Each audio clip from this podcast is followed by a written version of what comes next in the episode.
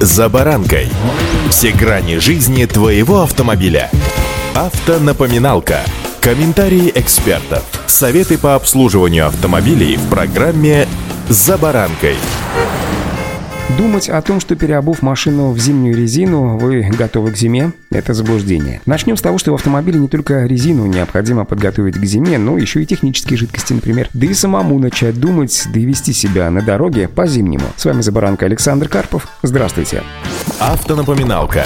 Ноябрь. Понижение температурных режимов, усиление осадков – все это неотъемлемые атрибуты осени, повлиять на которые мы вообще абсолютно не в силах. Поэтому приспосабливаемся. Еще больше внимания на дороге и к дороге, и еще больше осторожности. Человек – сложный организм, куда сложнее, чем автомобиль, поэтому на конечный результат вашей поездки, привычной поездки на работу, с работы, за ребенком в садик или в торговый центр влияет огромное количество факторов. Зимой, и не смотрите, что на календаре еще осень, стиль вождения у нас должен быть именно зимним, водителям необходимо психологически на него перестроиться. Прежде всего избегать резких маневров и перестроений, поскольку на скользкой дороге неправильный радиус поворота или разворота или резкий скачок из потока в поток вообще могут закончиться обочиной, отбойником, стеной или другой машиной. Очень важно соблюдать интервалы и дистанцию между транспортными средствами и не превышать скорость. Здесь аргументы те же самые. Интервал и дистанция помогут вам сохранить целостность своего автомобиля, да и кошелька, к тому же нервной системы. Оптимальная скорость, а иногда и сниженная скорость скорость, ну, например, в туман или в темноте, дадут золотые секунды для реакции. В ночные и утренние часы обязательно стоит делать поправку на возможное образование на дорогах гололедицы из-за возможных ночных заморозков или чуть-чуть капнувшего дождя. Еще раз напомню о важности использования соответствующей резины, ведь согласно статистике в нашей стране каждый третий водитель меняет резину летнюю на зимнюю лишь когда выпадает первый снег. При этом большинство автовладельцев, почти 60%, меняют резину как только наступают заморозки. Вот сегодня уж точно можно утверждать, что раздумывать, менять или не менять не стоит. Ответ однозначный – менять.